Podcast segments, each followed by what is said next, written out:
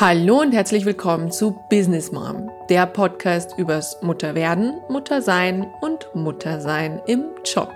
Mein Name ist Dr. Susanne Dietz und ich spreche für Mütter, die nicht nur ihre Kinder lieben, sondern auch von ganzem Herzen ihren Job. Ich spreche aber auch für Arbeitgeber, Chefs und Personaler, die es verstanden haben, dass professionelle Frauenförderung ein echter Gamechanger fürs Unternehmen sein kann. In der heutigen Folge spreche ich mit Thorsten Bittlingmeier. Thorsten Bittlingmeier ist einer der Personaler in Deutschland, der wirklich ein unglaubliches Wissen hat, was Weiterbildung angeht, was Talentmanagement angeht, was aber auch Frauenförderung angeht. Er war Personalleiter in unterschiedlichsten Stationen bei namhaften Unternehmen wie MAN, Linde und Telekom und ist heute selbstständig als Coach und Berater, vor allem im Thema Talentmanagement. Mit ihm spreche ich darüber, was es für Frauenförderung generell braucht, welche optimistische Sichtweise er auf das Thema Mütter im Job hat und was er ganz konkret vor allem Unternehmen rät, was sie tun können, damit sie sich einen Wettbewerbsvorteil sichern, wenn sie Frauenförderung wirklich ernst nehmen. Ich wünsche euch ganz, ganz viel Spaß dabei und genauso viel wertvolle Erkenntnisse, wie ich sie hätte.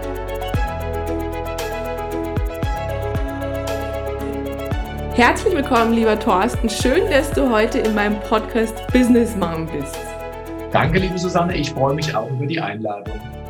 Ja, toll, dass wir da die Zeit haben, weil du bist ja wirklich jemand, der einfach von der Berufserfahrung, also du bist Personaler, Personalleiter, Bereichsleiter in vielen namhaften Unternehmen und hast dich auch dem Thema Talentmanagement verschrieben, dass du so einen super guten Einblick hast, was Frauenförderung angeht. Und da möchte ich heute auch mit dir drüber sprechen. Ich habe ja so diese Hypothese, dass wenn Frauenförderung gelingen soll, dann geht uns das alle an. Also das heißt, es hat nichts mit der Politik zu tun, großartig, sondern vor allem es geht um die Unternehmen, es geht aber auch um die Mütter, es geht auch um Personalarbeit an der Stelle. Und was ich beobachtet habe, dass Frauen, wenn es um Studienabschlüsse geht, auch Schulabschlüsse sehr viel schneller oftmals als ihre männlichen Kollegen sind ja auch die besseren Abschlüsse teilweise haben, auch im Trainee-Programm noch gut vertreten sind. Aber wenn man dann aufs Alter guckt, so Anfang Mitte 30, gibt es auf einmal einen Knick und dann werden die überholt von ihren männlichen Kollegen. Und das hat oftmals eben damit zu tun, dass die dann Mama werden. Und jetzt sage ich mal ganz provokativ, ich habe das Gefühl, dass viele Unternehmen diese Frauen, in die sie sehr viel investiert haben und wo auch eben Talentmanagement passiert ist, dass die die vergessen. Ist es etwas, was du auch so beobachtet hast? Also gleich vorweg, ja, das ist auch etwas, was ich leider sehr oft sehe. Zunächst will ich deine Eingangsstatement mal bekräftigen. Wenn wir bei dem Thema Gleichstellung, Frauenförderung was erreichen wollen, dann müssen wir die Unternehmen dafür gewinnen. Das ist ganz eindeutig. Und ich glaube, das ist ein Teil des Problems, dass wir noch sehr viel mit der Diskussion kommen, sagen, wir müssen was im Sinne von Fairness, im Sinne von Gleichberechtigung und im Sinne von einem sozialen Thema was tun. Aber das sind alles nicht Treiber, die in Unternehmen die allergrößte Rolle spielen. Und deshalb glaube ich, müssen wir für das Thema immer stärker eine Argumentation über den ökonomischen Nutzen aufbauen. Und dann mhm. kommen wir auch genau passend zu dem Thema, das du aufgeworfen hast. Ich beobachte das auch, dass viele Unternehmen sogar guten Willen sind und am Anfang viel für Frauen tun und auch, auch junge Frauen einstellen am, am Beginn eines Berufslebens und die dann verlieren, typischerweise. Da gab es viele Untersuchungen. Ich war ein paar Jahre bei der Telekom. In der Zeit auch, als die Telekom in Selbstverpflichtung als erstes DAX-Unternehmen eine Frauenquote für Führungspositionen verkündet hat. Und da haben unsere Analysen auch gezeigt, dass wir die Frauen genau, wie du es gesagt hast, in einer bestimmten Phase verlieren. Und jetzt zurück zum ökonomischen Nutzen. Das ist natürlich ein Unsinn, dass du erst investierst und dich drum bemühst und die dann vom Radarschirm verlierst und irgendwie praktisch abschreibst. Und mhm. das ganz Verrückte ist ja dann, wenn die dann wiederkommen, dass du dann sagst, ach, euch habe ich gar nicht auf der Liste gehabt, das ist jetzt blöd und Teilzeit kriege ich jetzt gerade auch nicht geregelt und dann trennt man sich ganz häufig. Ist natürlich für alle Parteien eine völlig irre, irre Geschichte. Und mhm. es gibt eine ganze Menge Unternehmen, die das inzwischen besser versuchen, die erstens versuchen, den Kontakt gar nicht abreißen zu lassen, Ganz häufig heißen die Programme dann Keep in Touch oder Stay in Contact oder sowas in der Art. Und die sagen, wie kriegen wir es denn hin, dass Frauen auch in der Elternzeit, auch in der Endphase der Schwangerschaft schon einfach mit uns schon mal verbunden bleiben ähm, und, und dass wir in Kontakt bleiben und die auch immer wieder in unsere Überlegungen einbeziehen, mhm. indem wir früh verstehen, wann haben die denn Lust wiederzukommen, wann passt es denn. Gerade heutzutage mit, mit Arbeiten von zu Hause bieten sich ja da viel mehr Möglichkeiten als noch vor fünf, fünf oder zehn Jahren. Und das andere ist, dass immer mehr Unternehmen verstehen, dass sie genau die Elemente Frauenförderung und Talentmanagement stärker verzahnen müssen, um eine strategische Planung, auch eine strategische Personalplanung oder auch eine strategische Nachfolgeplanung hinzukriegen, in der genau diese Fälle auch eine Rolle spielen und berücksichtigt werden.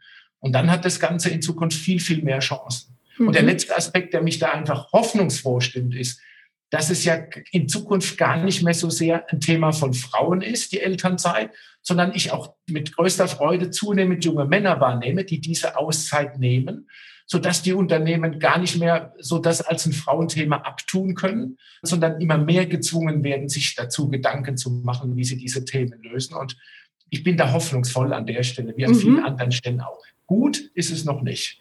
Ja, letzteres finde ich auch ganz spannend, weil das würde ja, wie du sagst, die Unternehmen ein Stück weit unter Druck setzen. Das ist ja dann, wo sie merken, okay, das Ausweichen auf die Männer funktioniert nicht mehr. Sie müssen sich generell dem Thema stellen, weil du ja. sagtest, zum ersten Punkt auch, in Kontakt bleiben. Also die Unternehmen machen jetzt schon Maßnahmen, wie sie während der Elternzeit in Kontakt bleiben. Wie sieht das denn konkret aus? Wie bleiben die in Kontakt? Also das fängt einerseits an mit einer Verantwortung im Unternehmen selbst, dass man sagt, wer kümmert sich darum, wer hält den Kontakt. Und die, die es klug betreiben, die sorgen dafür, dass das nicht eine Person ist oder nicht in den Personalbereich reindelegiert wird und dann so mehr als ein administrativer Akt ist, sondern dass man zum Beispiel auch sagt, die Führungskraft, die dafür verantwortlich ist, die bleibt in der Verantwortung für die Person, auch wenn die für eine Zeit da rausgegangen ist. Du kannst ja den Trend auch in anderen Themen im Recruiting oder auch im Talentmanagement schon seit einer Weile sehen, dass die klugen Unternehmen sagen, hier geht es um, um ein Relation Management. Es geht nicht mehr darum, nur die zu bedienen, die gerade da sind. Also Talentmanagement hat sich ja auch klassischerweise, typischerweise an die Mitarbeiter gewendet. Und die klugen Unternehmen sagen, nee, da draußen ist ja ein Pool von Leuten, die auch spannend für uns sind. Warum kümmern wir uns um die nicht auch? Und genau die gleichen Ideen anzulegen an die Frage, was ist mit den Frauen, die jetzt für eine Zeit raus sind? Das ist das Konzept dahinter. Also einerseits die Verantwortung im Unternehmen klar definieren, mhm. sagen, wer, wer ist da zuständig? Und andererseits konkrete Maßnahmen, sei es einladen zu bestimmten Abteilungsthemen, auf dem Laufenden halten, durch ab und zu ein Update zu schicken. Und du ganz ehrlich, häufig sind es auch so Sachen, dass du sagst, wir telefonieren alle zwei Wochen mal, mhm. hören mal, wie es uns geht und wie es läuft ganz ehrlich, das ist doch auch im Zwischenmenschlichen so ein echtes Anliegen, wenn dir jemand wichtig ist. Und das ein Stück weit zu professionalisieren, dass das gelebte Kultur wird, ich glaube, darum geht es und das mhm. ist das, was sich auszahlt. Das ist auch ein Stück weit zu standardisieren. Also das erlebe ich mhm. auch so, dass man sich halt vornimmt. Das ist ja so wie dieser doofe Satz in Bayern gibt es den Morgen gibt es Freibier. Also es passiert ja nie wie äh, meld dich doch mal, wenn das Kind da ist wenn du ja. nicht direkt den privaten Kontakt vielleicht auch zum Vorgesetzten hast, dann bricht der an der Stelle ab. Viele Frauen sind ja auch, muss man auch ganz ehrlich sagen, auch mal froh, wenn sie eine Auszeit haben. Klar. Und ähm, was ja auch, das ist eine Studie von der Frau Professor Kruno aus Frankfurt, was auch gezeigt hat, dass wirklich 30 Prozent der Mütter, die während der Elternzeit also keine Maßnahmen bekommen, wie, und da fällt drunter Weiterbildung, mhm. eben wie du sagst auch Schulfixgespräche, oder da zählt auch schon mit rein, dass es überhaupt eine Kita gibt oder der Betreuungsmöglichkeiten, dass 30 mhm. Prozent dieser Frauen den Arbeitgeber wechseln nach der Elternzeit. Also das ist, finde ich, eine sehr, sehr hohe Zahl, wo man sagt, wenn man nichts macht, wenn man das so laufen lässt, dann ist nach einem Jahr, ist ein Drittel schon weg. Die anderen gehen halt vielleicht nach dem zweiten Jahr erst. Ja. Aber das finde ich ist halt eben an der Stelle wirklich, also das, wie du sagst, das ins Bewusstsein zu bekommen, das in die Kultur auch schon ein Stück weit zu bekommen der Unternehmen, wenn sich da was tun soll dann anzusetzen? Und glaubst du, dass das dann auch einen Effekt hätte auf das Thema Führung, also Frauen in Führungspositionen? Weil das ist ja auch, was, was ich so aus der Personalerzeit noch erlebt habe. Es gibt unglaublich viele Frauen in der Personalarbeit, aber der Personalleiter ist meistens dann trotzdem wieder ein Mann. Also sind ja zwei verschiedene Facetten. Mhm. Das eine, was ich zu dem Aspekt, dass 30 Prozent der Frauen dann auch wechseln in der Zeit. Der erste Reflex von mir ist, das ist ja gut, dass die das tun dann. Ne? Also, das muss, muss man auch ehrlich sagen. Ich hätte viel mehr Sorge, wenn das nicht passiert und die sich dann ihrem Schicksal ergeben. Also, ich finde es einerseits eine sehr schöne Geschichte, dass es inzwischen genug Frauen gibt, die dann sagen, ja, dann handle ich auch. Und jetzt muss man mal überlegen, aus Unternehmenssicht wäre es ja ziemlich klug zu sagen, ich kümmere mich und rekrute ganz gezielt in dem Potenzial, weil da sind richtig spannende Leute, die jetzt eine Auszeit genommen haben. Mhm. Und die klugen Unternehmen verstehen, dass diese Auszeit nie verloren ist, sondern dass Männer wie Frauen, die diese Elternzeit nehmen, in der Zeit ganz viel für sich dazugewinnen, im Sinne von eine vernünftige Balance Work-Life, das ist das eine, aber auch Selbstmanagement, Zeitmanagement, wie ich Dinge organisiere und, und, und, und, und. Ja. So. Also die klugen Unternehmen verstehen, dass die Menschen in der Phase was dazugewinnen. Und eigentlich ist eine tolle Recruiting-Strategie zu sagen, wo sind denn spannende Frauen, die zurzeit in der Elternphase sind und die ansprechbar sind für mich. Finde ich ganz witzig, wenn ja, ich das Kunden empfehle. Aber natürlich ist es für die Unternehmen, die diese Frauen verlieren, ein richtig verlorenes Potenzial und eine ziemliche Dummheit, weil in den meisten Fällen müssen die die Position ja anderweitig wieder besetzen. Also das ist tragisch. Ja, generell, so meine Erfahrung, die guten Mitarbeiter, die haben halt die kurze Zündschnur. Also das sind halt so. meistens die, die auch, wie du sagst, schnell handeln und die dann auch sagen, also ganz ehrlich, sucht ihr euch dann einen anderen Clown und ich suche mir einen anderen Zirkus. Also das ist für mich jetzt an der Stelle durch und das ist ja schade. Aber wie du sagst, man kann es auch von der anderen Seite natürlich sehen, dass die klugen Recruiter genau das erkennen mhm. und dann eben auch diese Frauen mhm. für sich äh, catchen können an der Stelle.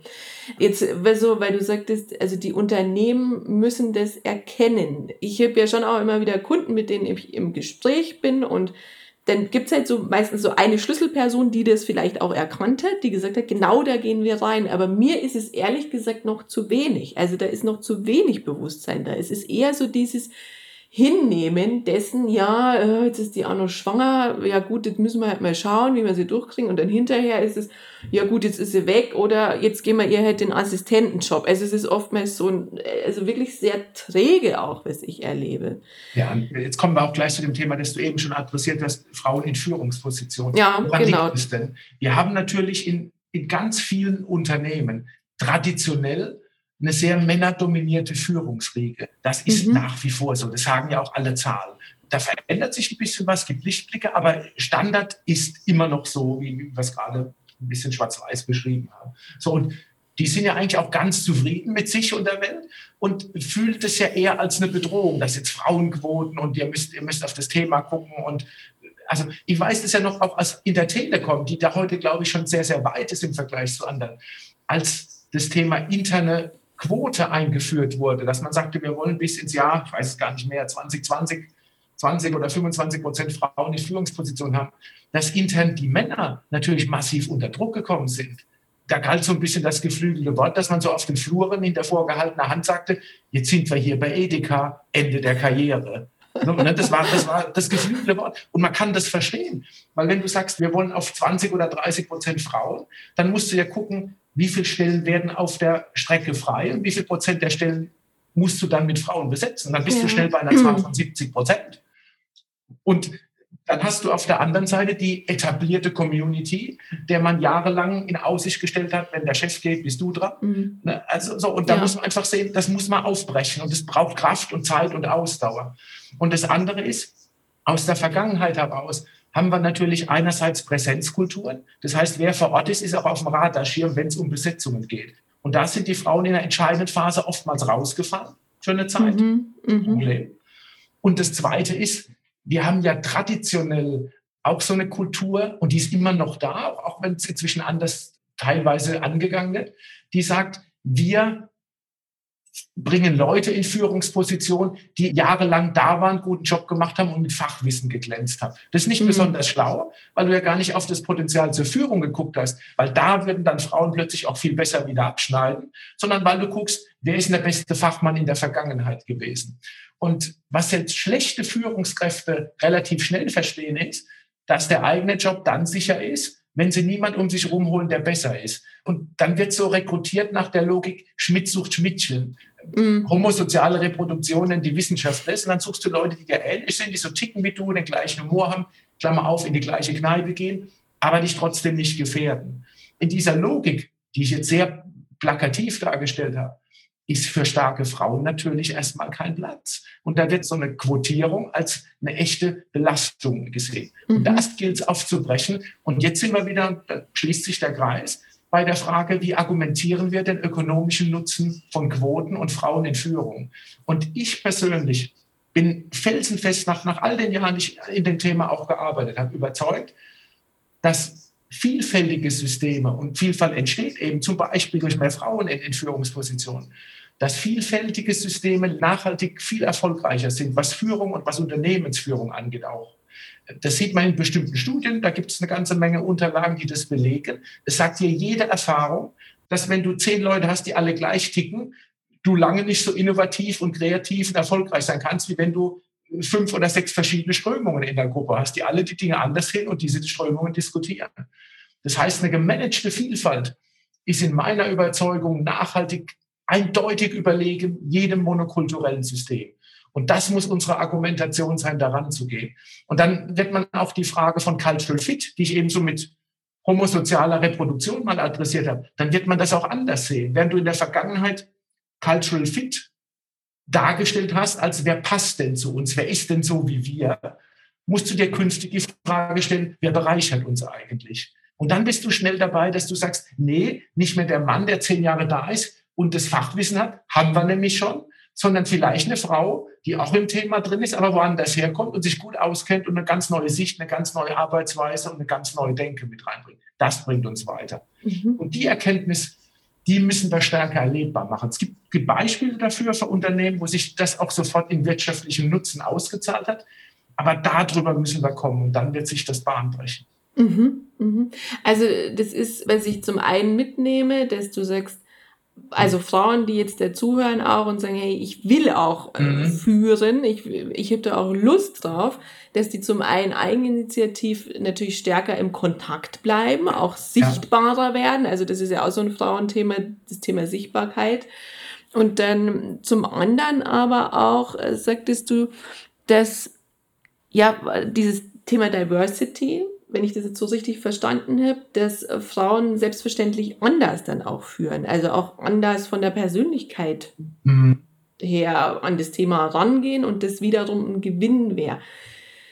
Jetzt überlege ich gerade, also gibt es ja auch Studien dazu, so wie führen Männer, wie führen Frauen. Frauen halt mehr so auf einer Ebene und mhm. Männer eben sehr viel stärker hierarchisch, jetzt mal ganz platt gesprochen. Aber ich überlege gerade, erlebst du das denn so, dass wirklich viele Frauen auch Lust drauf haben, zu führen, in eine Führungsposition zu gehen? Ja, ja, die Frage ist genau am Punkt. Noch viel zu wenig. Ich glaube, dass A, viele Frauen sich von dem, was sie vorfinden, abstrecken lassen und sagen in dem Kontext nein. Es gab ja diese, diese ganz, ganz spannende, das Buch von der Sheryl Sandberg auch Lean In, wo genau über die mhm. Frage, was ist denn richtig, da reinspringen und durchhalten und sich durchbeißen und die Dinge verändern oder sagen, ganz ehrlich, mit mir nicht. Ich kann jeden verstehen oder jede Frau verstehen, die sagt, ganz ehrlich, habe ich keine Lust zu äh, auf die Art. Aber dann wird es nicht besser. Wir brauchen, und deshalb ist so mein Appell ganz stark, wir brauchen die starken Frauen, die Lust haben, die Dinge anders zu machen und die auch auf sich nehmen, diese Transformationsphase, so hart wie die ist und so anstrengend wie das sein wird, mitzugestalten und die Dinge besser zu machen. Weil dann am Ende Männer und Frauen äh, gewinnen. Und wir finden ja auch immer mehr unter Männern Befürworter, die sagen, wir wollen da Dinge anders tun. Und da helfen uns Frauen ganz stark, das mhm. anders zu machen. Und deshalb, ja, der Appell auch, auch an die Gruppe, die in der Elternzeit ist, sich selbst auch viel stärker drum bemühen und die Angebote annehmen und auch einfordern und, und sich da selbst bemühen.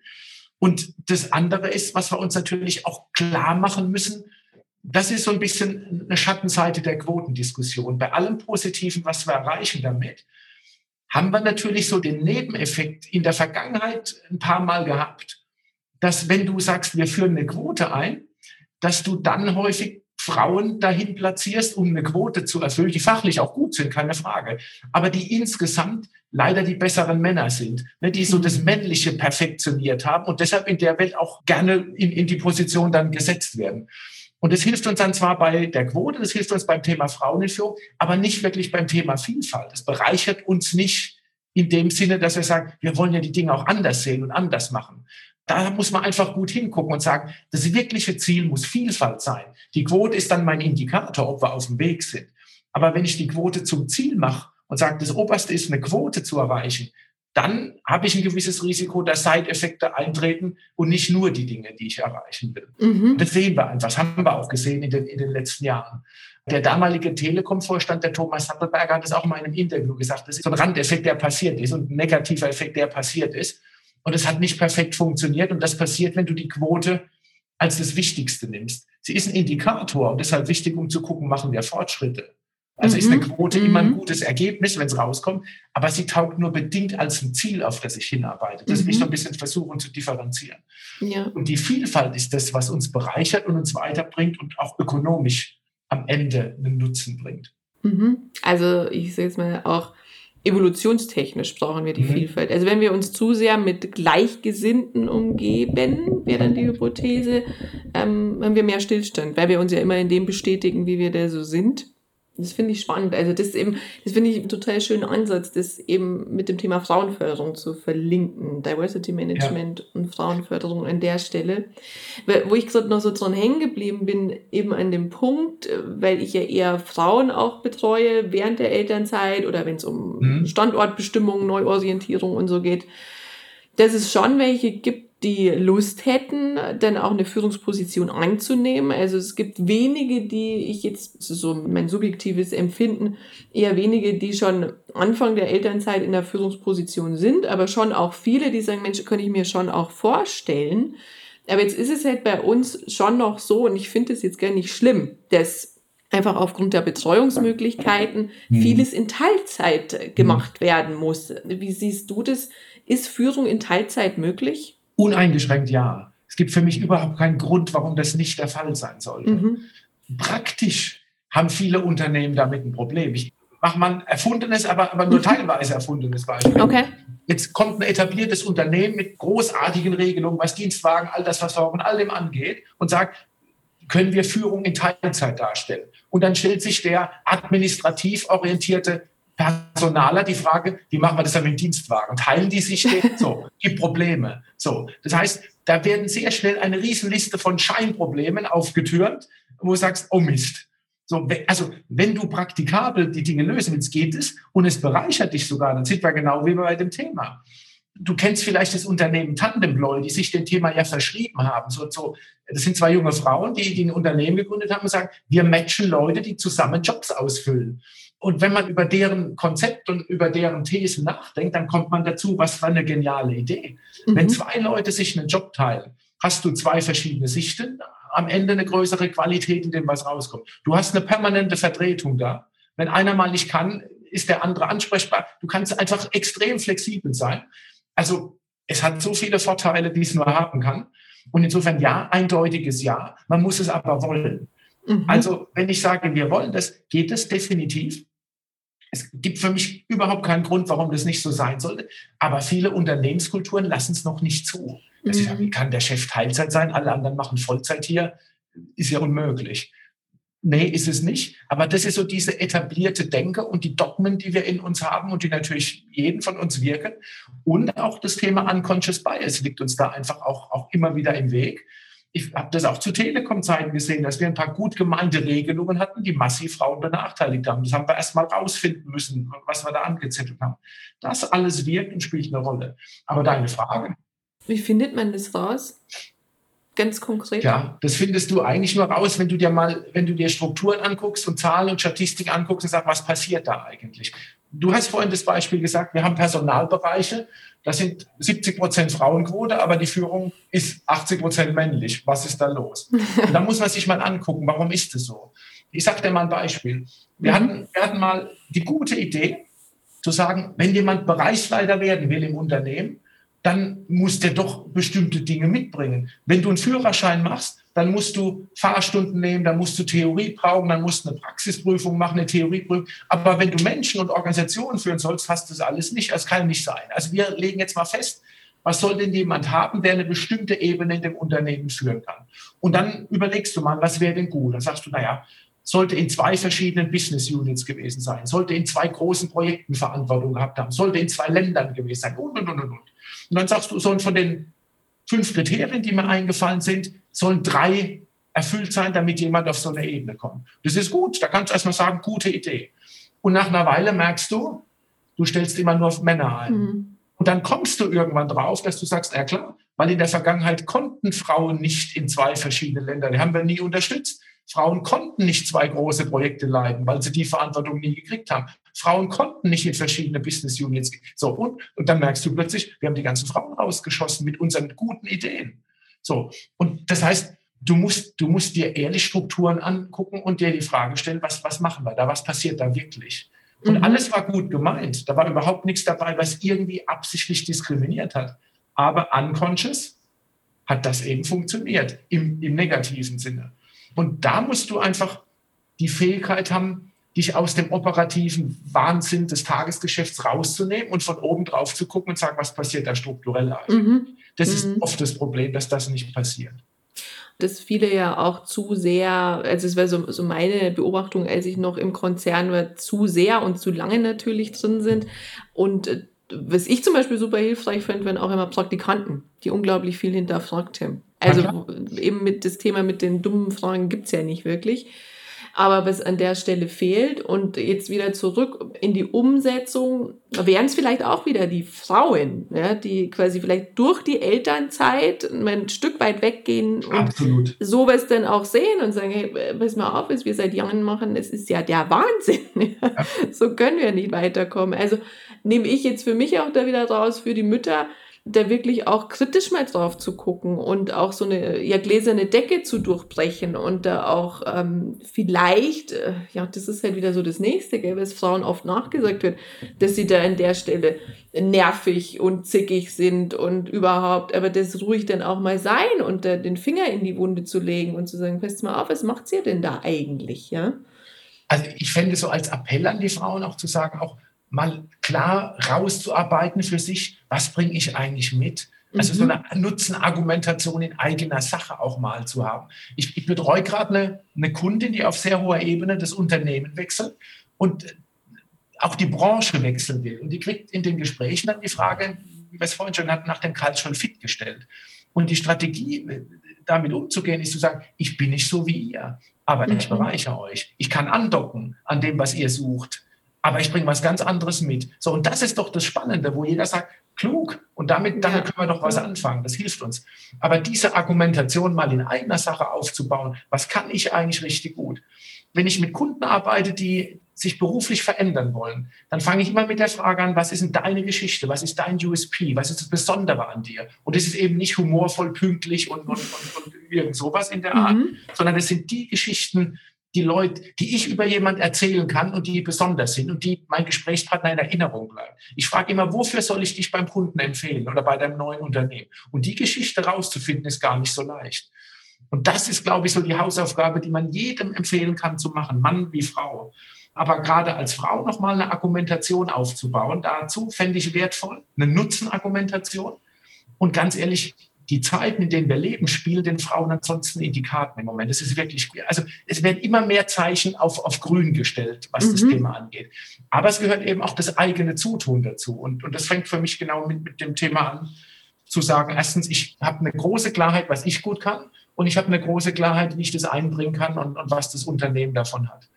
Und du hast genau das Richtige gesagt, dumme Fragen gibt es ja nicht. Mhm. Ich erinnere mich, dass mich mal eine Mitarbeiterin bei der Telekom gefragt hat, warum hast du mich eigentlich eingestellt? Ich war gar nicht so sehr vom Fach. Und da habe ich gesagt, weil du mir nach einer halben Stunde im Vorstellungsgespräch Fragen gestellt hast, die ich nicht beantworten konnte. Und habe gemerkt, oh, die legt den Finger in die Wunde und die fragt genau die richtigen Sachen. Und, und durch den Austausch dann darüber kommen wir doch weiter. So, ja, und, und, das, und das hat sich so, so ausgezahlt. Und ich glaube, darauf zu kommen, A, im Unternehmen das Verständnis zu erzeugen, dass Störungen ein positives Element von einem System sind, das sich entwickelt. Störungen mhm. im positivsten Sinne. Ähm, und dass ich als jemand, der von draußen reinkommt, als Frau, die eine Auszeit hatte, genau diese Rolle auch spielen kann und sagen kann, ich kann da drauf gucken, ich habe einen kritischen Blick darauf und kritisch im Sinne von loyal kritisch. Ich will mhm. zusammen die Dinge entwickeln und besser machen. Und die Unternehmen, die sich auf die Diskussion und auf diese Sicht einlassen, die werden sicherlich mittelfristig extrem profitieren. Ja. Ja, also das ist ja dieses Thema, das, ich finde es total schön, wie du es jetzt auch äh, nochmal so klar dargestellt hast. Aber das ist ja wirklich dieses Thema, dass die Frauen da an der Stelle selbstbewusster nochmal werden dürfen, sich ja. bewusst machen ihrer Stärken. Auch Elternzeit ist eben keine Auszeit, sondern ist ein Teil der Persönlichkeitsentwicklung, was ich auch immer wieder predige um dann auch einen Mehrwert fürs Unternehmen zu suchen. Also ich, ich, ich finde das wunderschön. Was würdest du sagen, so eine meiner letzten Fragen an dich, ich hätte nur tausende, aber ich muss mich jetzt mal fokussieren. Das Thema Sichtbarkeit treibt mich immer um, weil ich glaube, dass wir Frauen uns viel zu sehr noch verstecken. Also selbst wenn wir Dinge erkennen, dann werden wir vielleicht mit einer Kollegin noch drüber sprechen und regen uns vielleicht sogar drüber auf, dass dieses und jenes nicht gut funktioniert, aber wirklich dann zu sagen, hey, ich schreibe das jetzt mal zusammen, ich mache einen Vorschlag, ich gehe sogar bis in die Vorstandsetage mhm. und ich präsentiere das und im schlimmsten Falle hole ich mir ein blaues Auge ab. Aber das passiert aus meiner Sicht immer noch eher selten. Einfach so, das können Frauen noch machen, um sichtbarer zu werden. Mhm. Das ist ein, ist ein absolutes Kernthema, die, die Sichtbarkeit in eigener Sache. Mhm. Ähm, also erstens mal, wenn ich mit Kunden und Kundinnen spreche, dann gucken wir auch immer wieder auf deren Netzwerke. Und es, es gibt eine wunderbare Studie, die hat IBM mal vor vielen Jahren hausintern gemacht. Die haben mal gefragt, wie funktioniert Karriere in unserem Unternehmen? Was sind die Faktoren? Und was die herausgefunden haben, war, dass die sagten, zu 10 Prozent hat es mit der Performance zu tun, zu 30 Prozent mit dem Image der Person und zu 60 Prozent mit ihren Kontakten. Und mhm. mhm. zwei Aspekte. Wenn ich mit, mit Personalentwicklern rede, dann sage ich denen immer, wenn du da einen Haken dran machst, dann sagen die immer, stimmt. Ob das jetzt ein Prozent mehr oder weniger ist, egal, aber grundsätzlich stimmt das. Dann sage ich, dann guck dir mal die Entwicklungsprogramme an, die wir typischerweise machen.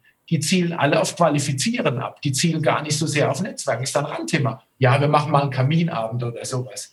Aber eigentlich musst du das Thema Netzwerken und bekannt machen und sichtbar machen ganz oben hinschreiben, weil das das Kriterium ist, wie Karriere funktioniert, Entwicklung mhm. funktioniert. Mhm. So. Und jetzt musst du das übersetzen auf das eigene Anliegen. Und da sind Männer unkomplizierter, was das Netzwerken auch so über Grenzen hinweg angeht. Also, wenn du dir die Netzwerke in Social Media von Männern und von Frauen anguckst, die haben eine total unterschiedliche Struktur, typischerweise. Die Männernetzwerke sind total bunt.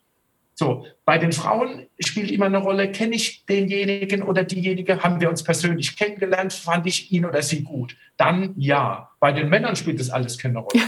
So. Und damit, damit hast du ganz häufig in den Frauennetzwerken viele Leute so auf gleicher Ebene, aber kaum welche drüber und mhm. kaum welche in ganz anderen Bereichen. Und bei den Männern ist es extrem bunt. Und wenn die, wenn die sagen, ach, da kenne ich jemanden, schreibe ich mal an ist witzig, ist ganz anders. Das ist und das spannend, ist natürlich ja. ein erheblicher Nachteil irgendwann, was Sichtbarkeit angeht, was eigene Kontakte und das Aktive angeht. So, und deshalb rate ich meinen Kundinnen insbesondere, dieses Netzwerk gezielt zu entwickeln und sich mal anzugucken, wen kenne ich eigentlich, der oder die mir beruflich weiterhelfen kann. Wo sind denn Leute eine Ebene höher oder in einem anderen Bereich oder in einer anderen Branche, die ich spannend finde, mit denen ich aktiv auch, auch was entwickeln kann? Und ganz häufig finden die die dann nicht. Und dann müssen wir überlegen, wie bauen wir die denn gezielt auf. Das ist leicht, du musst es aber tun. Ja. Also deshalb, ich gebe dir völlig recht, das Thema Sichtbarkeit ist key. Aber darüber mal sich Gedanken zu machen, wer könnte mir denn helfen? Wo habe ja. ich denn da Lücken? Wo will ich überhaupt denn hin? Ja. Allein die Klarheit, und das ist ein Männer- und Frauenthema, diese Klarheit, okay. was ist denn für mich eigentlich gut als nächstes? Das haben viele nicht. Und da ist meine Anregung auch, suchen Sie sich jemanden, mit dem Sie es diskutieren können. Ob das ein Profi ist oder nicht, ist sekundär. Wir haben ganz spannende Experimente in den letzten Jahren gemacht, zum Beispiel auch mit der Haufe Akademie. Da haben wir Leuten zwei Jahre lang kostenlos alle Seminare angeboten. Die durften buchen, was sie wollten. So, und das waren Führungskräfte, das waren Nachwuchskräfte, das waren Unternehmer, das waren Flüchtlinge. Am Anfang hat niemand was gebucht. Und wir haben gesagt, was ist da los? Zwei Monate lang keine Buchung. Und wir haben denen zwei Jahre Zeit gegeben. Und erst als wir die gefragt haben, haben wir gemerkt, die sind überfordert, die sind gar nicht klar, wo geht's für mich hin, was ist denn gut für mich, was wäre wichtig, ich habe gar keine Zeit gehabt, tausend Gründe. Und erst als wir den Coaches an die Seite gestellt haben zum Diskutieren, zum Reflektieren, als der Raum da war und die Zeit mal in eigener Sache ein bisschen zu hirnen, dann funktionierte das. Dann wurde gebucht wie verrückt. Und diese Rolle, den Raum aufzutun und die Zeit zu geben und auch gleich ein paar Fragen zu stellen. Die kann ein Coach spielen, muss aber nicht, die kann ein Partner spielen, die kann ein Vertrauter spielen, die kann eine Führungskraft spielen, das ist ganz egal. Aber sich diese Zeit zu nehmen und in einer Sache mal zu sagen, was ist mir eigentlich wichtig, wo möchte ich eigentlich hin, was kann ich gut, was bringe ich ein, was fehlt mir noch und wer kann mir dabei helfen, mhm. das sind so eine mhm. Handvoll Fragen, aber sich die zu stellen und darüber nachzudenken, extrem lohnend. Ja, ja, total spannend und finde ich schön runtergebrochen, weil es klingt ja immer so einfach, dass man sagt, man setzt sich ein konkretes Ziel und wie du sagst, ich schaue, was ich schon mitbringe und ich schaue auch, wer mir helfen kann an der Stelle. Also das mit den Netzwerken, das wusste ich jetzt gar nicht so, dass die Frauen Social Media Netzwerke da so ganz anders sind als die der Männer, aber ich kann es zu 100 Prozent unterschreiben, was auch so meine Erfahrung angeht. Und ich glaube, es ist dann auch immer so dieses Thema, was wir Frauen oft noch haben, dieses ja gefallen wollen und ähm, nicht zurückgewiesen werden. Und ich glaube, da sind Männer einfach auch sportlicher unterwegs, die sagen, ich schreibe den jetzt mal an. Also im schlimmsten Fall, schreibt er halt nicht zurück. Ja, also ich glaube, dass da schon oft dieses, diese Hemmschwelle auch noch da ist. Also ich glaube, Männer mögen das auch nicht, aber sie sind da irgendwie, sie denken nicht so viel drüber nach. Ja, genau, das ist nicht so, der, der, also der, der Schmerz ist vielleicht nicht so groß, wobei der bei uns, wissen wir ja auch, also wenn ich jemand anschreibe und es schreibt nicht zurück, ist jetzt auch nicht sonderlich schlimm, aber ich glaube immer dieses erst ja. zu tun und ist ja auch immer noch, glaube ich, gibt es auch Studien dazu, dass Mädchen da ja disziplinierter sind in der Schule mhm. und was auch immer. Und sich da aber leider auch selber im Weg stehen. Das, das ist aber so das Interessante, ja. das müssen wir auch klar machen. Diese ganzen Studien, die schreiben ja Mädchen Eigenschaften zu, die wir eigentlich für späteren beruflichen Erfolg dringend brauchen. Mhm. Wenn du dir einerseits anguckst, was schreiben wir den Mädchen für Eigenschaften zu? Disziplin, dranbleiben, energisch in ein Thema reinbeißen, ergebnisorientiert und, und, und. Ganz anders als Jungs in dem Alter. Mhm. Und wenn du dir mal Studien anguckst, was hatten CEOs dazu gebracht, dahin zu kommen? Hat das Manager-Magazin gerade über, das sind die gleichen Themen. Verantwortung übernehmen, den Biss zeigen, am Thema dranbleiben. Ne? So. Und da fragst du dich, wie kann das sein? So. Aber eigentlich von den Qualitäten, die wir in Führung ganz oben brauchen, sind es ganz viele Qualitäten, die wir typischerweise eigentlich Frauen zuschreiben. Und das haben wir in der Vergangenheit völlig unterbelichtet gelassen. Aber da, glaube ich, liegt, liegt jeder Anlass drin, mit einem großen Selbstbewusstsein zu sagen, da bringe ich noch viel mit. Oh, das finde ich total schön. Das würde ich ja fast so als Schlusswort mhm. gerne haben, du. Also, weil, weil das ist ja genau der Punkt, wo es ja immer sagt, man, man sieht sich eher als Frau als Defizitwesen, ja, also was muss ich denn noch für eine Weiterbildung machen, was muss ich noch für ein Buch lesen, welche Erfahrung brauche ich noch, dass ich da hinkomme, aber das eigentlich genau das, das ist, was viele Frauen ja schon von Natur aus mitbringen. Also das so als wesentlichen Punkt, dass sich das jede Frau auch mal so mitnehmen kann. Also es geht um, um Sichtbarkeit, um Selbstbewusstsein, um Netzwerke nehme ich so mit und auch ähm, ja Kontakt halten, Kontakt halten Absolut, im Unternehmen. Ja. Ja, also wie gesagt, ich hätte noch tausend Fragen an dich, deswegen wir werden sicher einen zweiten Teil machen, das ist schon versprochen und dann hoffentlich im Kontakt und bei besserem Wetter. Eine letzte Frage quasi, du hast das letzte Wort, aber wenn ich jetzt als ähm, Mitarbeiterin von dir zu dir kommen würde und würde sagen, Mensch, ich bin jetzt schwanger und habe aber Sorge, dass ich hinterher wieder den Job genauso machen kann und wie auch immer. Also ich komme mit einem sorgenvollen Gesicht zu dir als meine Führungskraft. Welchen einen Ratschlag würdest du mir geben? Also ich würde dir sagen, mach dir Gedanken, was braucht es, um dir die Sorge zu nehmen? Was wäre deine Erwartung? Also es wäre für mich der Ratschlag wäre, ein Erwartungsmanagement miteinander zu betreiben. Was würdest du von mir erwarten, damit es dir gut geht mit der Phase? Und ich kann dir auch sagen, was mir wichtig wäre in der Phase. Also diese Erwartungen zu matchen, das wäre das, was ich empfehlen würde, was wir tun zusammen. Von Herzen danke, dass du wieder mit dabei warst. Wenn du mehr zu Business Mom erfahren willst, dann besuch mich doch einfach auf Facebook, Instagram, LinkedIn oder Xing oder geh direkt zu meiner Business Mom Website unter www.businessmom.de. Dran denken, Sinn im Business schreibt man bei mir immer mit zwei N. Dort findest du alles zu meinem Podcast, zu mir und meiner Person, meinen Beratungen, Seminaren, Coachings, Büchern und auch Vorträgen. Ich freue mich auf dich.